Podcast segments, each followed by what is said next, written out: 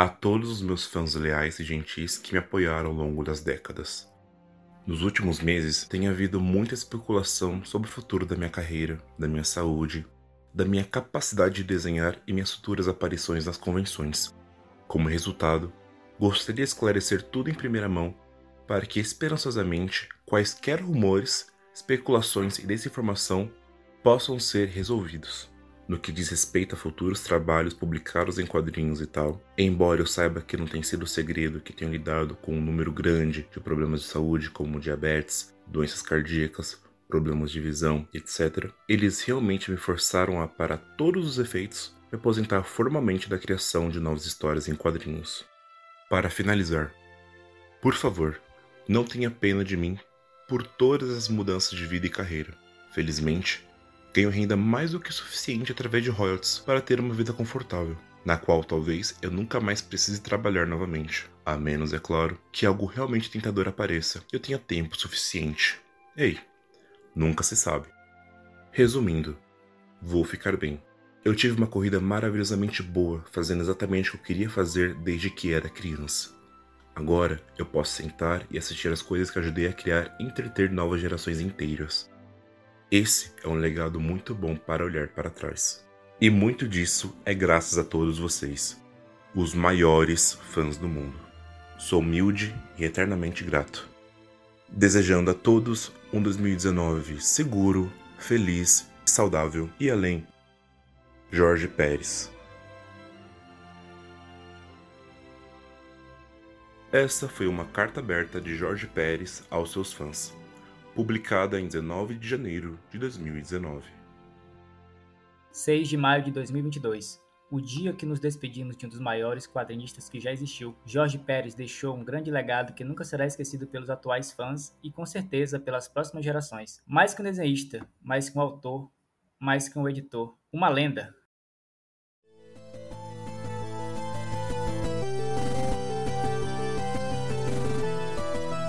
UDCcast. Episódio de hoje: O lendário George Pérez. E aí, bem-vindo de volta. Esse é o DCcast. Eu sou o Iago, vocês já me conhecem. Eu sou fã da DC. Olá, eu sou Léo Palmieri, lá do podcast Gibi Nosso de Cada Dia, e tô aqui para falar do maior desenhista de quadrinhos de todos os tempos.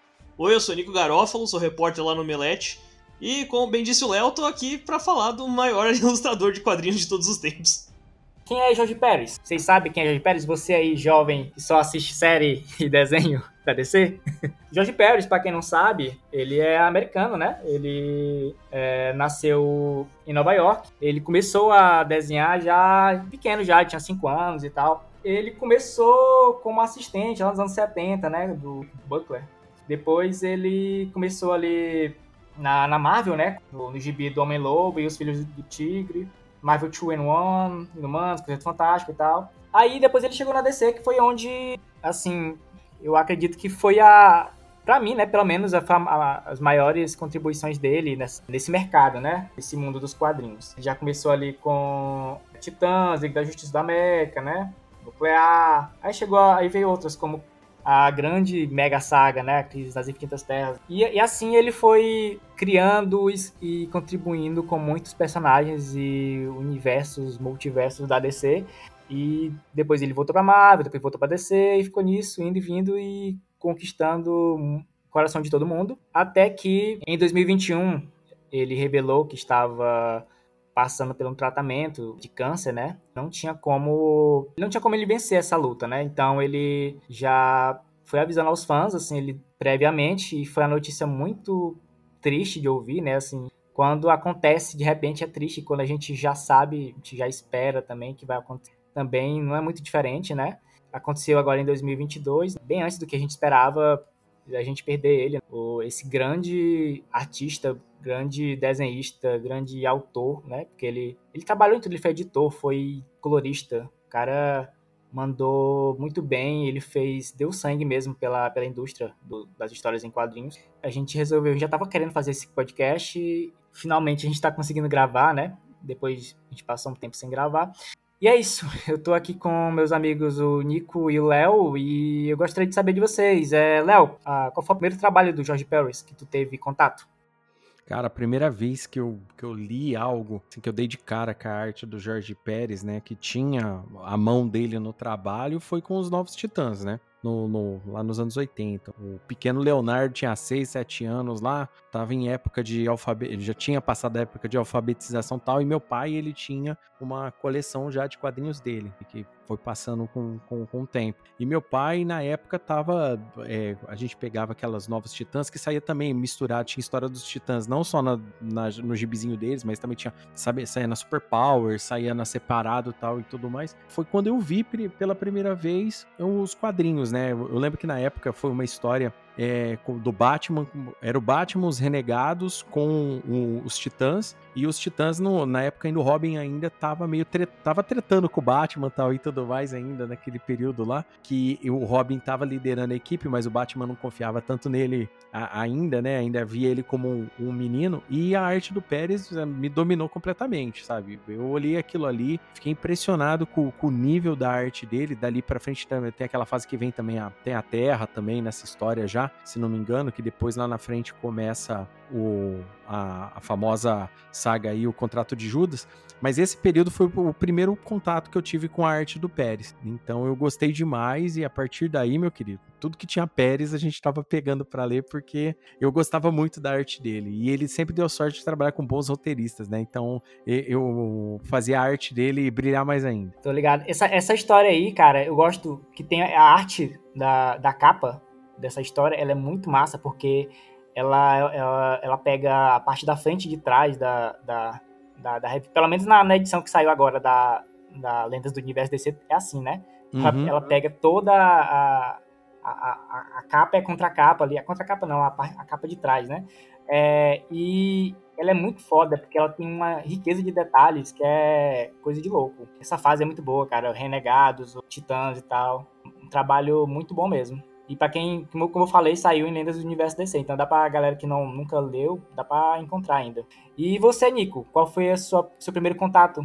Cara, meu primeiro contato também foi com os Novos Titãs, mas numa edição que eu acho que, que só quem tem 26 para cima vai lembrar. A velha Biblioteca DC, que a Panini lançava com capa dura. Uhum. E, e vinha com as primeiras edições de, de Novos Titãs. E na época tava toda aquela a, a, hype do desenho animado, né? Que era ótimo lá do Cartoon. E foi lá, né, pedi pro meu pai, ganhei o, o gibi, cara, me apaixonei completamente, assim, acho que foi, foi uma das revistas, assim, que me fez começar a gostar de super-herói, gostar de gibi, assim. Eu tinha. Antes eu tinha contato, né? Com, mais com Batman e com Homem-Aranha, assim, que eram os, os dois mais famosos, né? Digamos assim, do, dos quadrinhos que mais, que mais se encontrava no Brasil, mais fácil nas bancas depois que eu comecei a ler isso, abriu a minha curiosidade para procurar outros heróis, assim, e eventualmente começar a trabalhar com isso, sabe? É, e aí, obviamente, é que nem o Léo falou, depois tudo que tinha o Jorge Pérez na capa, assim, eu fui comprando. Uma dessas revistas foi Liga da Justiça e Vingadores, que também para mim é um dos, dos livros que me fizeram me apaixonar, assim, pela mídia. Cara, não, não tem como falar, assim. Tudo que, que eu peguei do George Pérez para ler, tirando aquele momento né, meio infame dos Novos 52, é, eu gostei pra caramba. Eu acho que tem uma faixa etária próxima da tua, né? Também peguei essa, esse hypezinho do desenho dos Titãs. Porém, eu não não comecei com Titãs. Eu, a primeira o quadrinho que eu, que eu tenho lembrança de ter que ele desenhou foi Crise nas Infinitas Terras, que também é o meu minha saga e meu quadrinho favorito, né? Que é, foi a partir dessa história que é, me tornei um decenalta mesmo, assim, comecei a me considerar um fã da DC, né? E eu achei coisa de louco, assim, a, não, não só a história, né, mas a, a arte em si. Na época, já era o que fui ver isso, já era, tipo, depois, lá pra 2007, sei lá. Mas, mesmo naquela época, eu já achava muito, assim, para quem tava vendo nos desenhos mais digitais e tal, na, na internet e tal, eu achava aquilo ali uma coisa muito superior a muita coisa que tava saindo na época, entendeu? Então, eu me apaixonei na hora. Muito difícil não se apaixonar. E já que a gente começou falando muito de Titãs, né? Bora falar um pouco. Para quem não sabe, né, você aí que não conhece tanto o trabalho de Jorge Pérez, ele, ele junto do Marv Wolfman, foi responsável pela reformulação do título dos Titãs, porque antes tu tinha os Jovens Titãs, né, que era ali os sidekicks, né, do, do pessoal da liga, né, que era Robin, Aqualad, Ricardito, a Moça Maravilha e o Kid Flash. E aí eles ele, o Marv Wolfman tinha trabalhado já com eles, né? E aí ele resolveu fazer essa reformulação, né? É, chamou alguns titãs de volta, como é, Mutano, Robin, é, Moça Maravilha e Kid Flash. E surgiu os novos personagens que eles criaram, né? Os dois criaram, né? Que é a Ravena, Estelar e o Cyborg. Essa fase deles foi responsável por alavancar, assim, vendas de quadrinho na época que não rolava muito tempo, assim. É uma das fases favoritas de muita gente, assim. Muita gente que leu na época se tornou fã de quadrinho por causa deles, né? Então, é, é não tem como não lembrar disso, né? É, uma, é muito importante. É, tanto que hoje em dia é um sucesso, né? Tu tem várias animações, desenho mais infantil, mais adulto. Tem série, negócio virou série, só falta virar filme agora. Então, vale lembrar que não é só que Titãs reformulou os personagens que George Pérez e o Marv Wolfman tinham, né? Titãs, o novo Titãs surgiu numa época que a DC, assim, tava perdendo de venda de lavada da Marvel. Você tinha porque a Marvel tava emplacando, assim, acho que, acho que na época tinha uns três títulos dos X-Men que estavam sempre na frente. O, os Vingadores estavam vingando, o Quarteto Fantástico estava muito bem, e obviamente o Homem-Aranha que sempre é, liderou muito né, das vendas. E Novos Titãs, cara, foi, foi o livro que derrubou X-Men, sabe? Tipo, foi o livro que botou a, a, a, DC de novo no mapa, que fez a galera começar a, a ir atrás de Patrulha do Destino, que tinha uma ou outra lá, que foi atrás dos, do, dos Outsiders, porque fizeram crossover com os Titãs, então, tipo, o quanto o, a visão do George Pérez e do Marv Wolfman ali, como dupla, como criadores, é, mexeram, assim, não só em personagens individuais, mas na DC como uma empresa, é inenarrável, na, na verdade, porque eles garantiram que a DC chegasse à sobrevivência até os anos 90, sabe? Real, porque eles passaram muito tempo no, no título, né? Porque uhum. teve até uma época Passaram. que o Pérez saiu, mas ele voltou depois. É, ele, ele, na verdade, o Pérez só saiu para desenhar a crise, né? Depois ele volta. Mas assim, o, o, essa parada que o Nico falou é muito interessante a gente saber, né? É, para falar, porque assim, o Marvel Wolfman, é, que era o roteirista do, dos Titãs, né? Ele, ele é extremamente compatível com o que o Chris Claremont era na Marvel, entendeu? Então, tipo assim, os caras eram noveleiro, os dois. Dois noveleiros, assim, absurdo. Ah, e, e na época que, que esse título do Titãs estava brigando, ele também estava te brigando com aquela fase final, na verdade, já, né? Ele chegou a brigar naquela fase final do, do Burn, no título lá dos X-Men, na Marvel. Só que, tipo assim, a Marvel ainda continuou em alta, o título em 82 entre o título dos Novos Mutantes lá no, na Marvel, e, e o Homem-Aranha, na época, se não me engano, tava com, com, com, três títulos, se não me engano. É, três títulos o, Aranha tinha. E assim como o Nico falou, a DC tinha que correr atrás, entendeu? A DC tinha que correr atrás, não dava pra ela viver só de Superman mais, sabe? Tinha a, aquela, todo aquele período mais pesado ali do, do fim do, da era de bronze que o Batman tinha adquirido, aquela parada do Daniel Neal com o Neil Adams também, lá naquela run do Lanterna Verde com, o Arqueiro e tudo mais. O, a própria DC teve que começar a, a, mexer os pauzinhos dela dentro desse esquema. E as histórias. Então, o que que acontecia? Tinha muitos dramas internos essa fase. Então, pro ouvinte aí do podcast ah, é, que, que tiver afim, compensa muito ir atrás desse Lendas do Universo DC da dupla Pérez e, e, e Marvel Wolfman, porque tem, são histórias de nível alto e compatível com tudo que estava acontecendo. E bem lembrado pelo Nico, ajudava é, trazer essas histórias dos Titãs. Tinha muito crossovers com vários outros títulos, né? Tinha Patrulha do Destino, Renegados, tinha vários dramas relacionados, por exemplo. A gente tem drama, a gente fala drama, mas na verdade tinha muito conceito da vida real, tipo casamento da Dona Troy, aquele tipo de coisa. A gente ficava impressionado porque os personagens eles criavam um laço familiar muito grande, né? E a gente queria saber como esse laço andava, o desenvolvimento. A gente tinha aquele drama pessoal do Cyborg, por exemplo. Então, o título em si dos Titãs não era só a pancadaria né, que a arte do Pérez trazia pra gente, mas também todo o sentimento. O Pérez era muito bom em, era muito bom em desenhar sentimentos. Você olhava quando o personagem estava triste, quando o personagem estava sorrindo, você vibrava com os detalhes, né? O Pérez tem uma, uma facilidade absurda de desenhar cenários ou de desenhar muita gente dentro de um cenário e ao mesmo tempo lá no fundo o cenário tá lá também,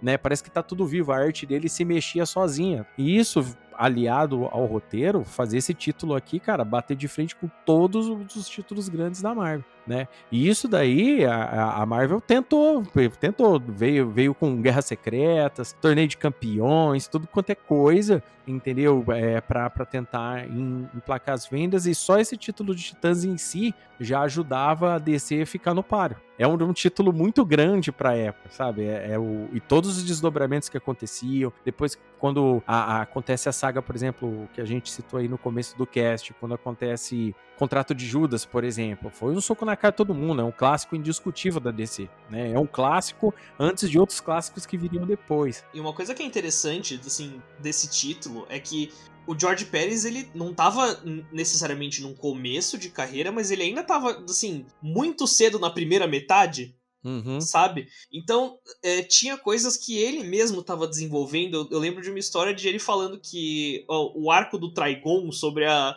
a Ravena ser, tipo, um demônio, né? De, em que ela se transforma, um demônio ali. Uhum. Começou porque ele tava testando traços nela e a, alguns leitores foram percebendo, se perguntaram se tinha alguma coisa. E aí o Pérez teve esse estalo. Ele e o Marv Wolfman decidiram a história do Trigon, sabe? Tipo, então é muito interessante porque, à mesma medida em que a gente tá descobrindo esses personagens, os, os próprios criadores estavam descobrindo. Sim. Então é, passa muito uma sensação de crescimento. Você que pega na adolescência para ler esses personagens que bate muito. Eu sei que, tipo, tem 40 anos já, né, a adolescência desses personagens, mas ainda conversa muito com os nossos conflitos de hoje em dia. Um que, que é o Dia Livre do Cyborg, que ele conhece um, um garoto que usa uma prótese no braço, e o garoto tipo, se, se, vê o Cyborg como o, o herói da vida dele, porque ele também tem partes mecânicas. Uhum. Que, cara, é muito bonito, sabe? Tipo, essas histórias na Marvel já vinham fazia um tempo, que a Marvel sempre foi uma coisa meio novelesca, né? Uhum. E, e, o, e o Wolfman e o Pérez introduziram isso pelos Titãs e acabou virando um padrão ali dentro do DC também com o passar do tempo. Então acho que tudo isso, todo o sentimento que eles tinham na história ali, e, e vale lembrar que o, o, Wolfman ele redigiu o roteiro, mas a história os dois é, desenvolviam juntos. Sim, o argumento era dos dois também. Eu já ia citar isso, porque tem uma galera que acha assim que, ah, o cara é acreditado como desenhista, né? Mas. Não, não. O, o, Pérez, desde o início, ele sempre participou da, dessa parte criativa. Inclusive, ele é acreditado também como, como coautor em, em algumas edições. Se tu procurar em wiki e tal, tu vai ver isso, ele é acreditado e tal. Então, o Paris, ele sempre tava, tava lá escrevendo também, só que, tipo, ali no, no início ele não tinha tanto habilidade de, de escrever roteiro, né? Então ele era mais o argumento. E, e você vê que, assim, quando ele sai pra, pra trabalhar em Mulher Maravilha, né? Depois que ele sai de vez ali, você percebe muito a diferença. Paris, muitas vezes, ele fazia, ele contava um roteiro por meio da arte dele. Por exemplo, tem uma coisa que eu tava, eu tava relendo as histórias que são focadas na, na Estelar, né? Dessa fase. Uma coisa que tu percebe é os, os tamaranianos, tanto as mulheres como os homens, eles usam pouca roupa, né? E uhum. só a, a irmã da, da, da Corey, né? A, a Estrela Negra, ela é a única personagem que sempre tá mais vestida, né? Isso porque ela não tem o poder lá do fogo, lá do, deles, né? Então ali tu tem uma e isso não é escrito, isso é uma coisa que tu percebe observando, entendeu? Tipo, tu, tu vê que ela, ela. Todo mundo anda pelado porque é, acho que por causa da temperatura corporal deles, né? E isso meio que tu vê em vários momentos. Tu vê a Estela ela consegue queimar uma pessoa tocando, entendeu? Tipo, então é, é algo bem assim. Bem, é, é algo visual que te conta uma história, entendeu? É um negócio muito foda, assim. Se ele quisesse contar uma história só com imagens, ele conseguiria facilmente fazer isso. Não, tem um, tem um trecho, aí nos Titãs mesmo, como exemplo, que a dona Troy quer saber do passado dela, que ela tá totalmente por fora do passado dela, e ela pede pro Dick ajudar ela a investigar. Aí tem uma página inteira só de quadros do, do Dick sentando, refletindo, andando, pensando, é, preocupado é, pelos sentimentos que ele tem de, de amizade com, a Moça Maravilha, por exemplo, né? Não, era, desculpa, eu falei a Corey no começo, é a Moça Maravilha, né? A Dona Troy pede pra ele investigar. E, cara, a narrativa visual dali te dá todo o contexto e sentimento do que tá acontecendo no momento. Você não precisa ler, tipo, não precisava ter um texto nem um recordatório ali. Você tá entendendo o que o Dick Grayson tá, tá sentindo no momento, né? Por, por isso que eu falei, o George Pérez, ele era muito bom para passar o sentimento no desenho dele, né? Nem sempre precisava você ser contextualizado de tudo, né? O, o, o Marv Wolfman era bem verborrágico e tudo mais. Inclusive, nessa Run dos Titãs, tem também uma, uma história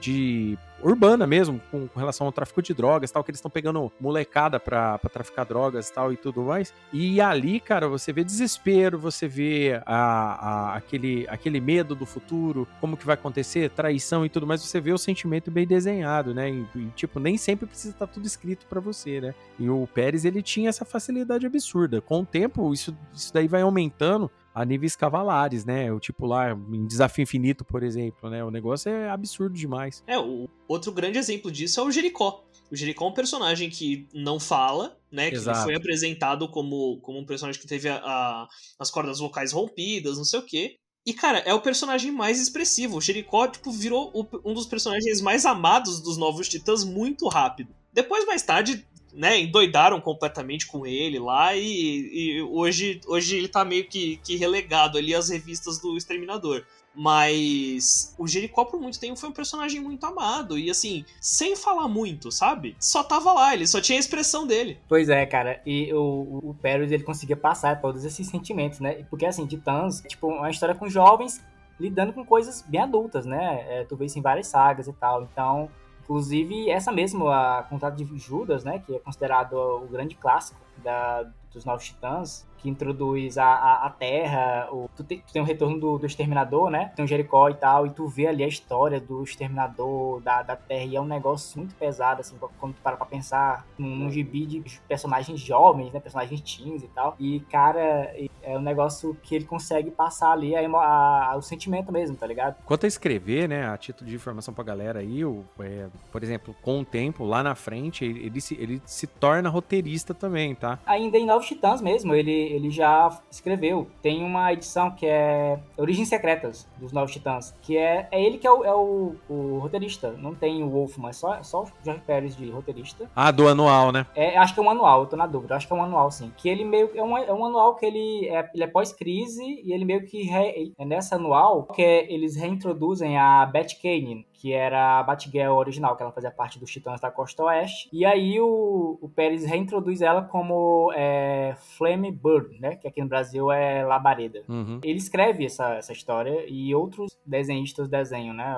Tem vários, eu acho. Então, o Pérez aí tá desde o início aí, escrevendo aí e tal. Muito antes de Mulher Maravilha até. Ainda falando de Titãs, né? Ele, junto do Wolfman, criou um dos maiores vilões aí, né? Que é o Exterminador, que ganhou título próprio depois, apareceu em várias séries e tal. Aí ele virou um personagem independente, né? Exterminador, ele é um, um personagem que no, no período que, que ele surgiu, ele era aquela famosa ameaça real, né? De, de quadrinhos. Naquela época, todo todo quadrinho aquele de aquela primeira metade dos anos 80, todo inimigo que aparecia por causa das sagas que já tinham acontecido naquele período era sempre vilões muito absurdos, né? A gente, citando o Pérez mesmo, a gente pode falar, por exemplo, lá na Marvel, lá, por exemplo, a saga do Korvac, por exemplo, né? Que ele, o Pérez desenhou essa saga. No caso, as quatro primeiras edições é com desenho do Pérez. O Korvac era absurdo pros Vingadores, né? E, e o, como é que você enfrenta um inimigo que sempre tem resposta para tudo que você faz a princípio, né? No caso, é, é assim que o Exterminador trabalha. Ele é um personagem metódico. Ele pegou numa época quando ele surge, os titãs ainda estão, entre aspas, em formação, estão aprendendo a trabalhar com aquela, com, aquele, com aquela nova dinâmica de equipe. Aí tem todo aquele drama do devastador, que é o filho dele no começo, que faz gerar ele ter que assumir o contrato do filho dele e ficar tentando ferrar os titãs o tempo todo, que vai culminar anos depois lá no, no, no contrato de Judas, né? E todos os embates com o Exterminador até esse período são legais. Vale lembrar que hoje o Exterminador foi rebaixado a um vilão que aparece da Bate-Família, vira e mexe, você tá ligado? Tá, tá, até chato esse tipo de coisa. Mas nesse período, a título de informação, quando passa o período, por exemplo, de contrato de Judas, tem todo um desenvolvimento pessoal com o personagem, entre ele e o Mutano, por exemplo, que tem uma história genial, onde que eles acabam tendo que parar para conversar em vez de sair no soco, dentro de um bar, e lá você vê qual é a real forma de, de pensamento do, do exterminador. Que ele é um mercenário no final das contas, que nada é pessoal para ele, no final das contas. Nem a morte. Não foi a morte do filho dele que se, se tinha, tinha se tornado pessoal.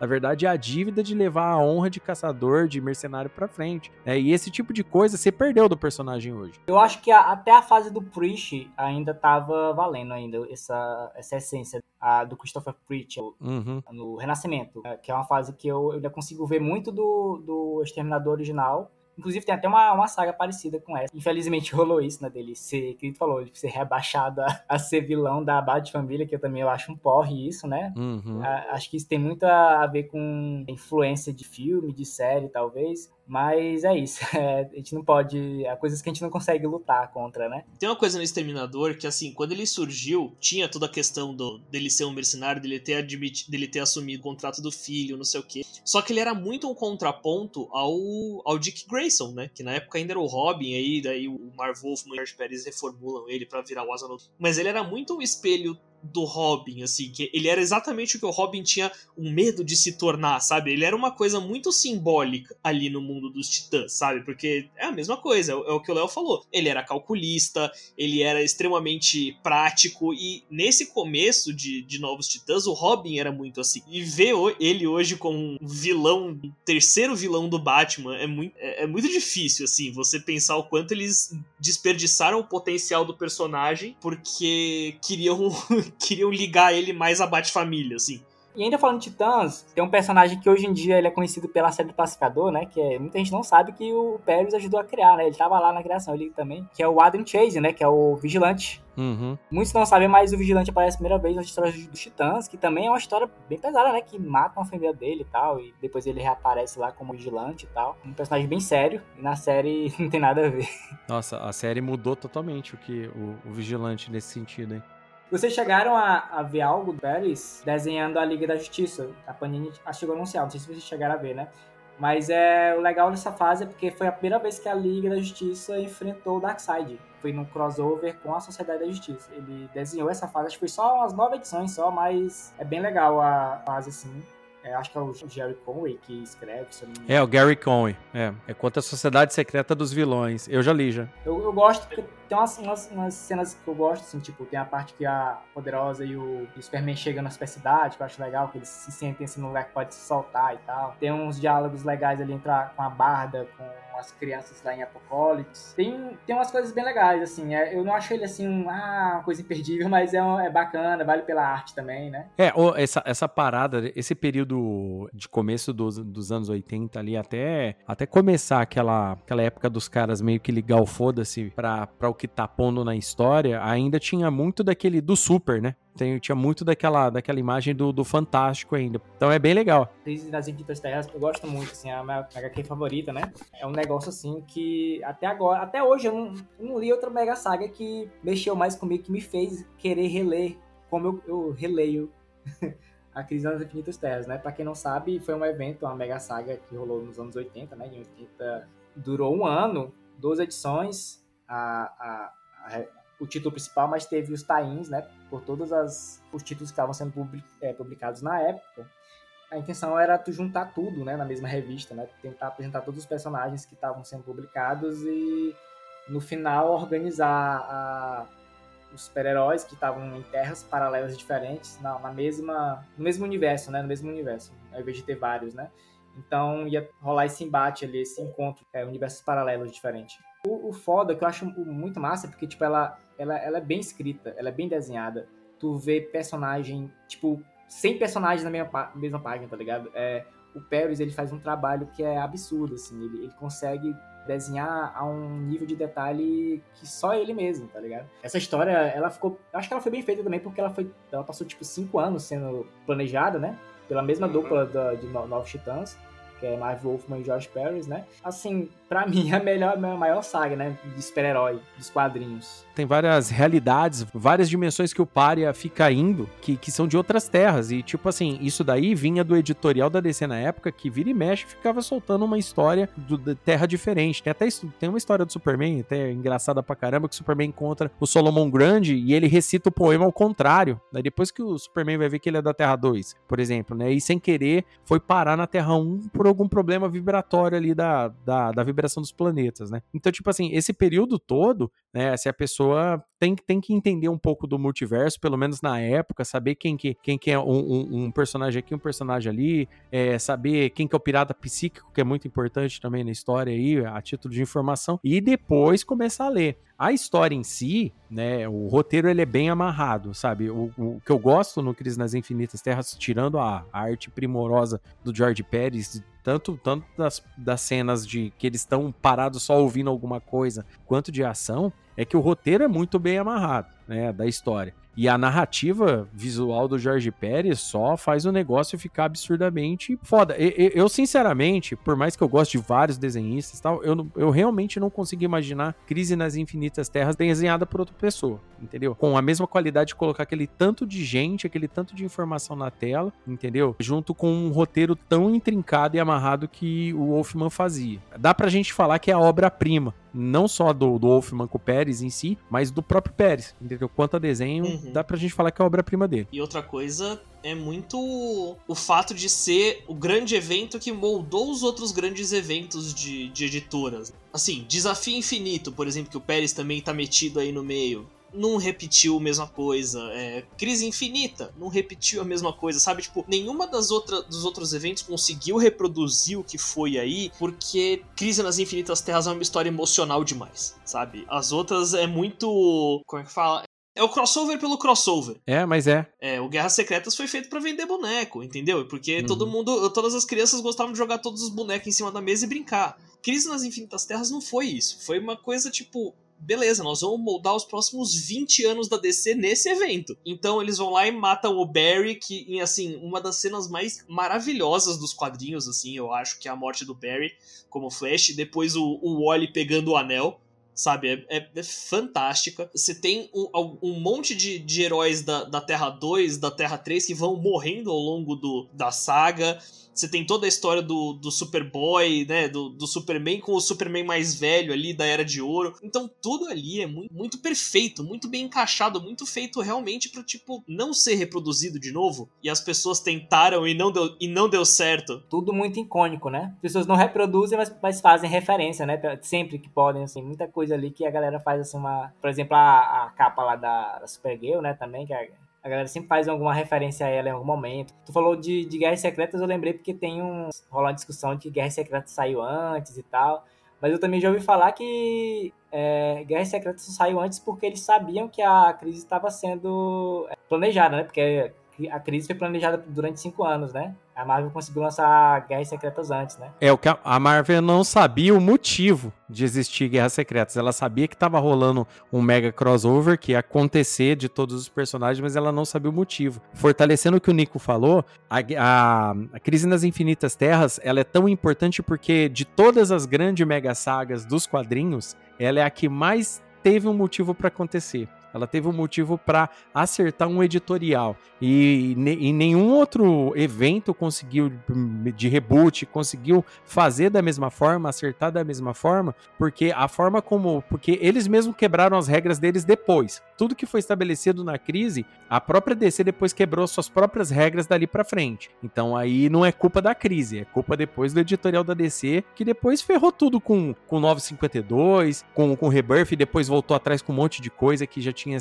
sido pré-estabelecido. Depois eles colocam um evento que, que acaba com tudo que foi feito na crise, sabe? Então, aí nunca mais se repetiu. Quando saiu a, as guerras secretas, com certeza eles, além do, do, motivo dos bonecos, eles sabiam que existiam, que ia sair um crossover da DC a todo momento e eles estavam, eles bateram a água, bateu na bunda. Tanto é que quem escreveu foi o Jim Shooter, cara. O Jim Shooter na época ele já era editor da Marvel e o negócio tinha que correr rápido e falou: não, daqui que eu vou escrever essa merda. Por isso que a história é tão ruim. Desculpa aí quem é fã de Guerras Secretas, mas a história não é muito legal, não. É o que geral fala. É ainda sobre tu falou da, de organizar, né? Eu acho que pelo menos eu acho que no primeiro ano, após a crise, estava bem organizado o universo. É, depois é que alguns autores começaram a atacar o foda-se, né? E aí começou a ter problemas lá dentro, né?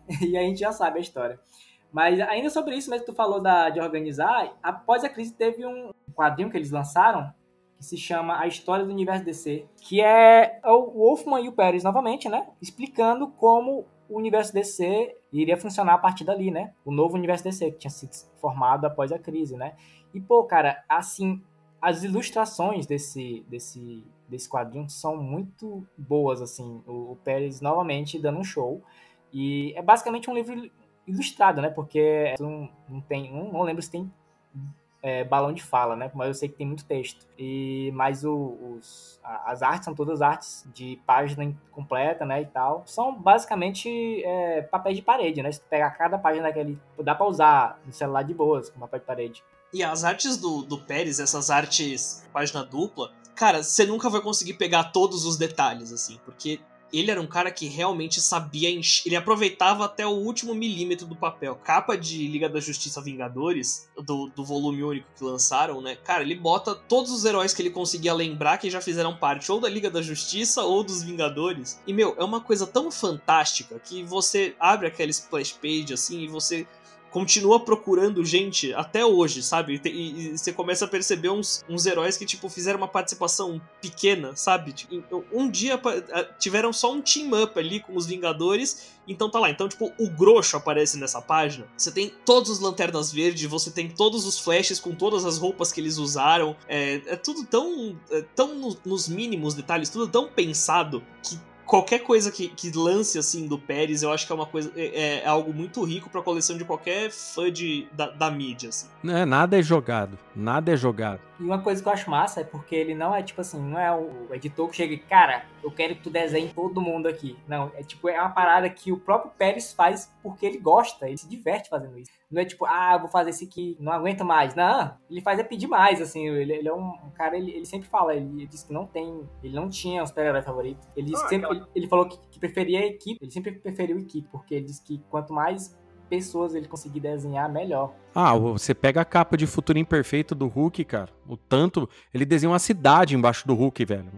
Tipo assim, a cidade parece estar viva. É um negócio assim, insano. Você, você parar a pensar quantas horas ele deve ter parado para desenhar essa, a cidade, assim, com relevo e tudo, sabe? Você vê a cidade subindo, a parte de cima da cidade, a parte de baixo, como se fosse aquela visão panorâmica que a gente vê de helicóptero, por exemplo, na TV aí, na, em reportagens, por exemplo. Sabe? É um negócio muito absurdo. De um lado, é, é, é uma cidade da época época, né? No caso da época atual, e um, do lado uma cidade do futuro, sabe? Ele como ele quebra o desenho no meio, cara. O bicho é, é, era insano desenhando. E essa habilidade dele, né, para fazer os fundos, eu acho que um dos títulos que mais se aproveitou disso foi Mulher Maravilha.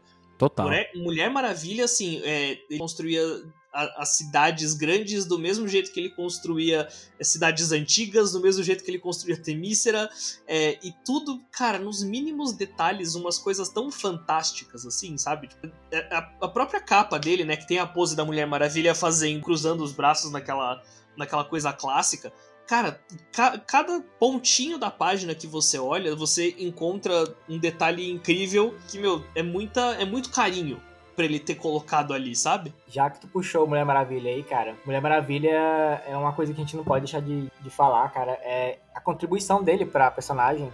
Ele mergulhou de cabeça na, na mitologia, né? Na mitologia grega e tal ele apresenta ali o núcleo das Amazonas como não foi apresentado antes. Ele apresenta, ele dá importância para muitos personagens ali, a Menali, a própria Hipólita, né, que é muito presente na, na história. O Ares, ele reformula, porque antes tinha o Marte, né, lá na área de prata era Marte. Né? Mas o, a forma como ele apresenta o, Mar, o Ares, os filhos dele, o, a, a, os monstros mitológicos e tal, o cara, ele fez pela Mulher Maravilha uma coisa que não era feita muito, há muito tempo, assim. 20 anos não foi feito com ela, ele fez, assim, em poucas edições, tá ligado? A Mulher Maravilha dele, ela se tornou meio o protótipo da Mulher Maravilha que seria feito pelas pessoas que foram assumindo depois da revista.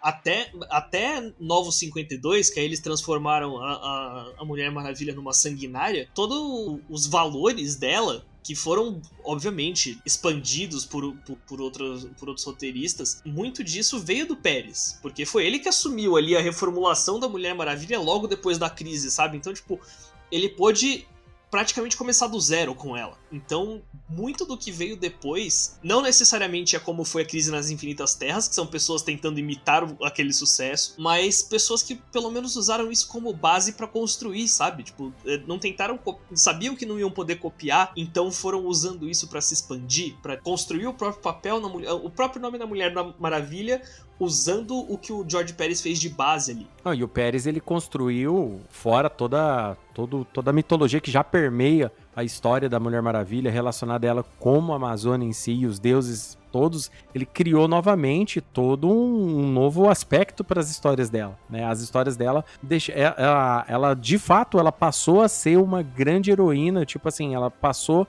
a ter o pilar dela dentro da Trindade da forma como a gente conhece hoje. Né? A Mulher Maravilha que a gente conhece hoje, no meu ponto de vista, por mais que tenha passado por todas essas reformulações, é, essa palhaçada que fizeram com ela nos 952, por exemplo, né? E depois que eles deram de volta na mão do Greg Hooker para ele acertar, porque, assim, embora eu goste muito do Pérez escrevendo a Mulher Maravilha e desenhando tal e tudo mais, eu acho que a Mulher Maravilha com, com o Greg Hooker é de um nível, assim, com relação a roteiros muito muito alto, sabe? Eu, eu gosto Sim. bastante. Eu acho que, que ele trabalha, ele conhece bem a essência da personagem. Porém, assim como o Nico falou, é uma essência que veio do Pérez. O Pérez que pegou a personagem, colocou ela como uma defensora da, da justiça, uma defensora do amor, uma pessoa que luta pela paz, né? Mesmo, mesmo que precisa da meia dúzia de cascudo em bandido, mas o, o, o detalhe é que a personagem em si é uma personagem que traz eh, confiança, traz esperança, né? Embora a gente pode até falar, usar esse termo meio clichê, falando, por exemplo, do Superman, que o pessoal, o pessoal fala muito disso. Ah, Superman é símbolo de esperança. Não, não só o Superman, Mulher Maravilha também.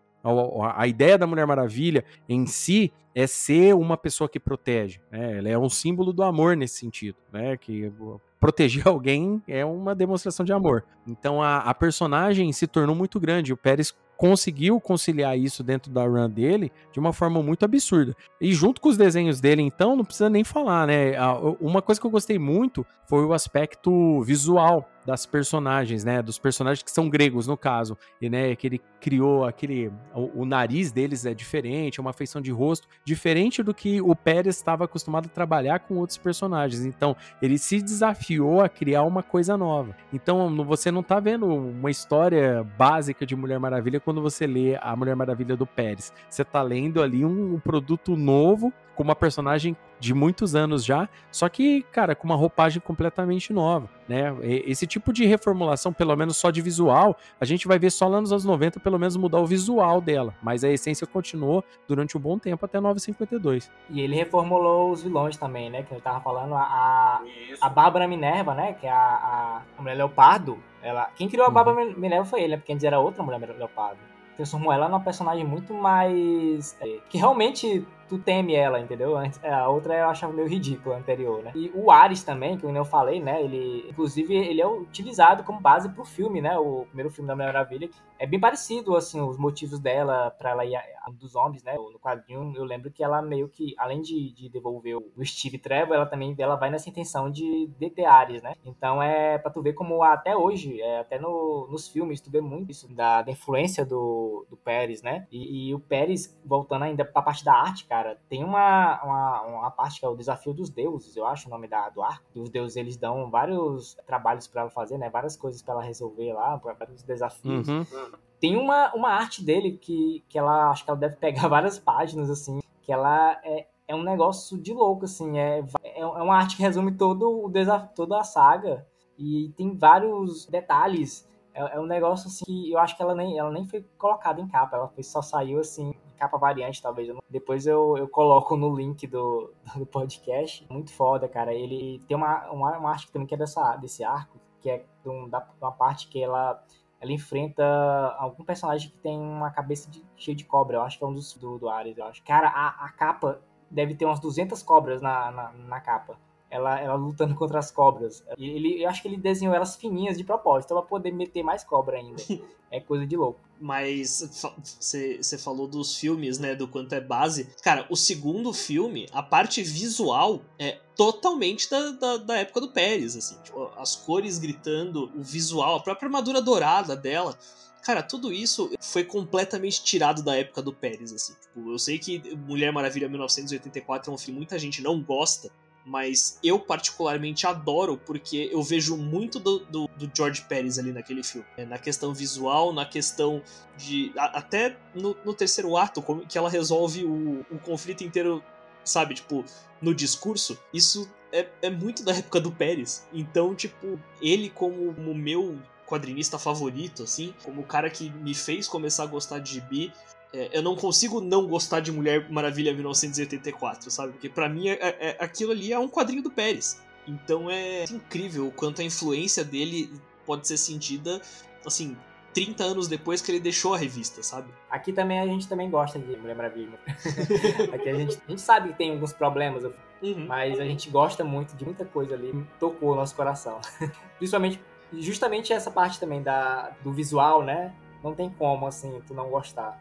Continuando falando sobre Mulher Maravilha, a gente não pode deixar de falar da Guerra dos Deuses, né? Que é uma saga que finalizou o, a fase do Pérez, né? Que ele, ele começou escrevendo, roteirizando e depois só roteirizando, né? Ele finalizou com uma, uma grande saga Muita gente não, não conhece ou não dá muita atenção, mas eu curto muito essa, essa, essa saga. Ela foi até republicada pela Eagle Moss, é, recomendo. Pô, essa saga é muito foda, pô. Ele coloca os deuses pra sair na porrada. E a Mulher Maravilha tem que resolver isso, né? É, a, a, tem a Circe, né? Que a versão da Circe do, do Pérez também é muito foda, né? Ela coloca lá os deuses pra se porrar e tem hora que ela tem até que sair no, no com o Capitão Marvel, né? Que atualmente é chamado de Shazam. Eu gosto muito, cara. Eu gosto muito. Cara, é, gibi de porradinha comigo mesmo, entendeu?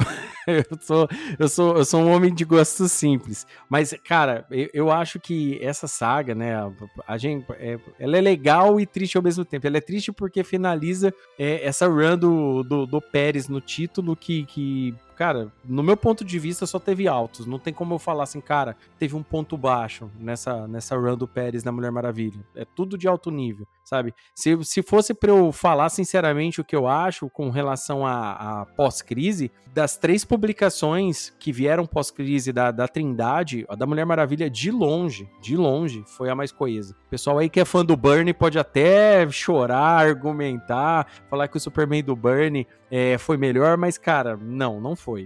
Se a gente falar tanto de arte quanto de coesão da, da história, de ter um, um, as histórias terem menos furos, as histórias serem interessantes, é, as histórias trabalharem a Diana se adaptando ao novo mundo, cara, essa run do Pérez é perfeita. E a finalização com Guerra dos Deuses só veio para coroar e dar certeza para todo mundo que essa run foi magnífica, sabe? Eu gosto muito da história, o desenvolvimento, o motivo dos deuses também eu acho muito legal, né? E a Mulher Maravilha ela só tá ali fazendo o que ela tem que fazer, proteger a paz, entendeu? Proteger a humanidade, proteger, que é isso que ela faz, ela protege, ela protege todo mundo. E, cara, eu só digo para as pessoas leiam, velho, porque não tem, não tem muito o que eu falar aqui que não vai ser só é, opinião de de fã apaixonado. não vai ser só rasgação de seda, né? né? Não tem como. Isso daqui é o tipo da coisa que tem que falar, cara, acho melhor vocês lerem entendeu? O, o aspecto, é, a, a, a, as lutas em si, os diálogos são muito inteligentes. A Mulher Maravilha, a argumentação que ela utiliza com alguns personagens dentro da saga para convencer. A Circe do Pérez, é, ele tirou uma vilã que, que só tomava bicudo, cascudo para se tornar uma vilã extremamente poderosa e perigosa a ponto de, de colocar o mundo de joelhos para os deuses, entendeu? Então, tipo, eu sinceramente gosto muito. Eu acho que esse arco. Eu gosto muito do primeiro arco também, Deuses Imortais, eu acho da hora, mas, cara, Guerra dos Deuses é, é de um nível maravilhoso. Inclusive, a, se hoje em dia geral fica pedindo pra ter assistir o filme da Mulher Maravilha, é por causa dessa versão do Pérez, viu? Sim. Agradeço sim. a ele. Sim. É, porque é, é a famosa vilã classe, sei lá, Z do escalão da DC que de repente se tornou, tipo, uma das maiores vilãs da, da Mulher Maravilha, sabe? É, e realmente, esse o Guerra dos Deuses, ele é o encerramento com chave de ouro. Foi uma run extremamente consistente. É, o Léo falou do, do Superman do John Byrne, só que a gente lembra muito porque o começo do Superman do John Byrne, aquela reformulação lá com o Homem de Aço, é muito boa. Ela é realmente muito boa. Só que depois ela tem seus altos e baixos. A do George Pérez, não. A, Mulher Maravilha do George Pérez é assim como é o, o Novos Titãs até ele sair, é clássico atrás de clássico. São edições maravilhosas, sabe? Tipo, são edições que, que, se tivessem saído hoje, elas ganhariam prêmios e mais prêmios e mais prêmios. Com certeza, é uma coisa que eu gosto do Jorge Pérez. Né? O, o roteiro, eu, né, assim, tá certo que no começo tu também tinha o Len Wayne, né? Ajudando ele, né? Uhum. Mas ali, mesmo depois que o Len Wayne sai e fica só o Pérez, percebe que o, o, roteiro ele é bem amarradinho. Ele não é feito de qualquer jeito, assim, uns buracos para depois alguém vir tapar, entendeu? Ele é, é, um negócio feito assim, eu acho que ele já. Provavelmente ele já tinha planejado um final já bem antes. E ele só, só foi seguindo, entendeu? Então, bato palmas pra essa fase. Esse Office da DC nesse período aí também, é, vale lembrar aí, a título de curiosidade por 20 aí, ele era coeso, tá? Esse Office, depois da crise nas Infinitas Terras, ele, ele, ele continuou coeso, com reuniões, assim, não só da Mulher Maravilha, mas para qualquer personagem, qualquer decisão editorial, eles tomavam em conjunto, era uma parada que, tipo assim, eles planejavam o ano inteiro do personagem. Então, ó, as 12 edições do personagem esse ano vão, ah, vai acontecer isso, isso e aquilo. Isso daí é, é, ficou mais famoso, esse, ficou mais exposto esse tipo de planejamento quando eles divulgaram os detalhes da, da morte do Superman na época. Né? Depois que depois que entra anos 90, aquele desespero, a, bo, a bolha editorial, aquele desespero para tentar bater vendas da Image, aquela parada toda que todas as empresas é, tiveram que, que rebolar naquele período. E aí foi meio que cada um por si, muito cara saindo para trabalhar independente, esse tipo de coisa. Teve uma mudança muito grande no, na, na dinâmica de trabalho desses offices de, de, de quadrinhos para gerar as histórias, né? Então fortalecia muito é, quando a gente falava, ó, tava tudo muito fechadinho, por causa disso. Vale lembrar que a Mulher Maravilha, se não me engano, ela tinha só o título dela e os anuais. Eu acho que ela. E, e quando ela aparecia, por exemplo, numa história de qualquer outro personagem, ou com a Liga da Justiça, ou, ou se não me engano, é, é, quando aparecer com outros personagens, Liga da Justiça e tudo mais, já era uma parada já combinada. Ó, o que vai acontecer nessa história aqui não vai mudar status quo da personagem do que tá acontecendo dentro da mensal dela. Então isso ajudava muito. Então não tinha. Hoje não. Hoje você tá lendo o gibi de repente aparece um cara do nada ele morre na revista. Ele morre. É só lembrar o que foi o Superman na, na reformulação dos 952. Nossa, Deus me livre. Porque o, o George Pérez ele foi chamado para fazer pro Superman o que ele fez com a Mulher Maravilha depois da crise, né?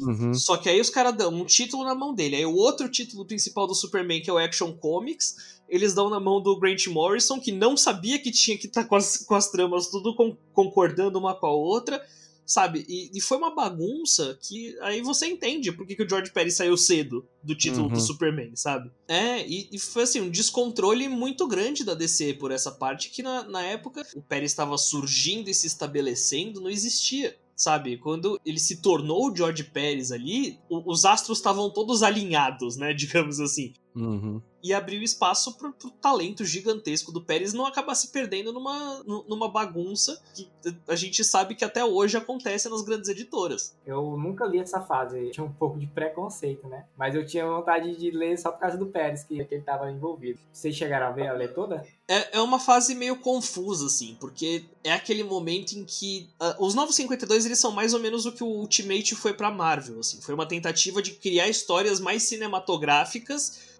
para você poder vender os direitos para serem adaptados.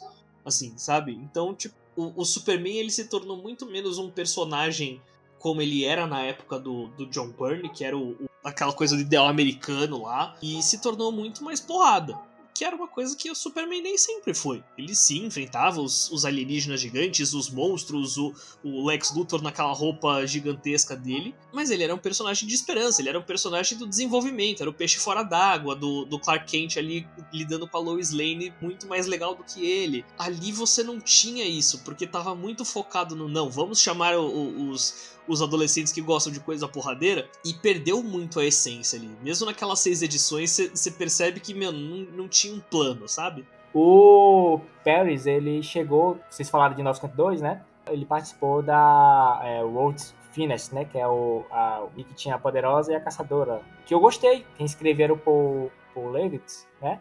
E até, até que é bacana, eu achei bacaninha. Mas, infelizmente, É, eu acho que, esse, acho que esses foram os últimos trabalhos dele na, na DC, talvez. Eu não lembro se teve mais alguma coisa.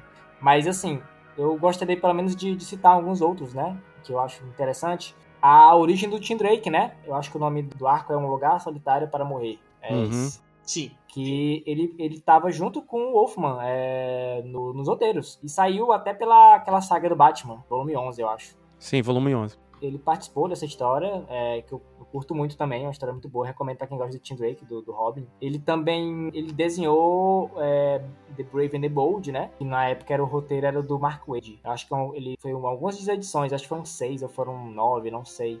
Mas essa fase também foi publicada uma parte dela pela Eagle Moss, recentemente não, há alguns anos, né? Ele também tem uma história que eu acho muito foda dele, porque que ele também tava desenhando, né? Não tava roteirizando, mas eu, eu curto muito o desenho arte dele nessa história, que era um, um tie-in de crise final, que é a Legião dos Três Mundos.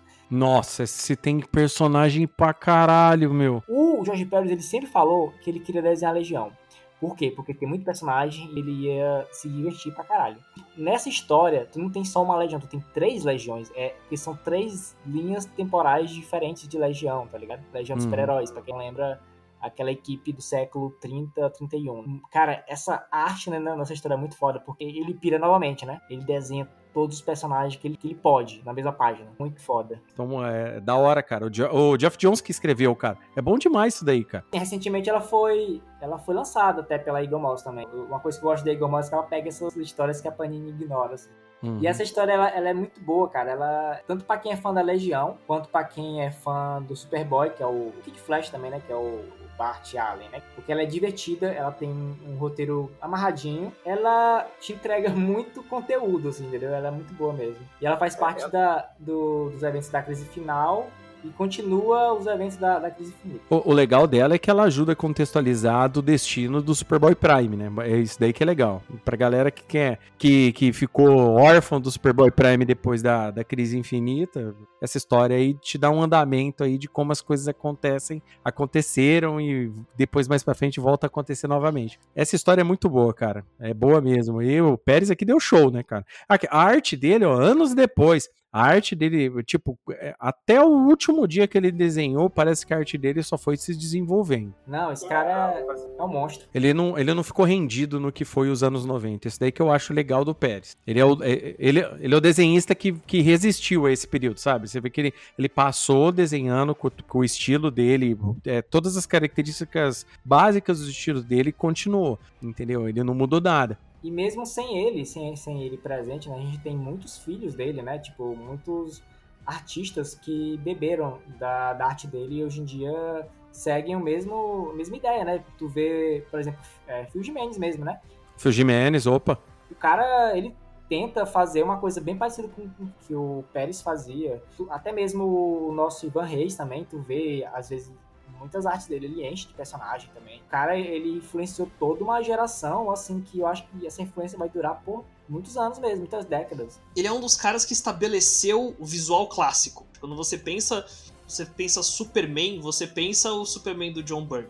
Você pensa Mulher Maravilha, você pensa a Mulher, do, a Mulher Maravilha do George Pérez, entendeu? Então é, são é um estilo de desenho de super-herói clássico que é o ponto de partida de todo artista que começa a trabalhar com super-herói. Porque são essas imagens assim que, que traduzem a grandiosidade desses personagens que você olha pra ele você- e o personagem tá resumido ali, sabe? Em tipo três cores de uniforme e sabe aquele corpo grandioso ali. É, é, é aquilo que, que você sabe que é. E eu acho que o Pérez nunca perdeu isso. Mesmo na época em que a gente tava com os, os Rob Liefeld da vida aí dominando, o Pérez nunca abriu mão de fazer o super-herói clássico clássico, sabe? E acho que isso, isso é uma das coisas que mais torna a, a carreira dele como um todo icônica. A gente nunca perdeu o George Pérez do começo dos Novos Titãs, entendeu? A gente viu ele crescer, mas a gente nunca perdeu ele.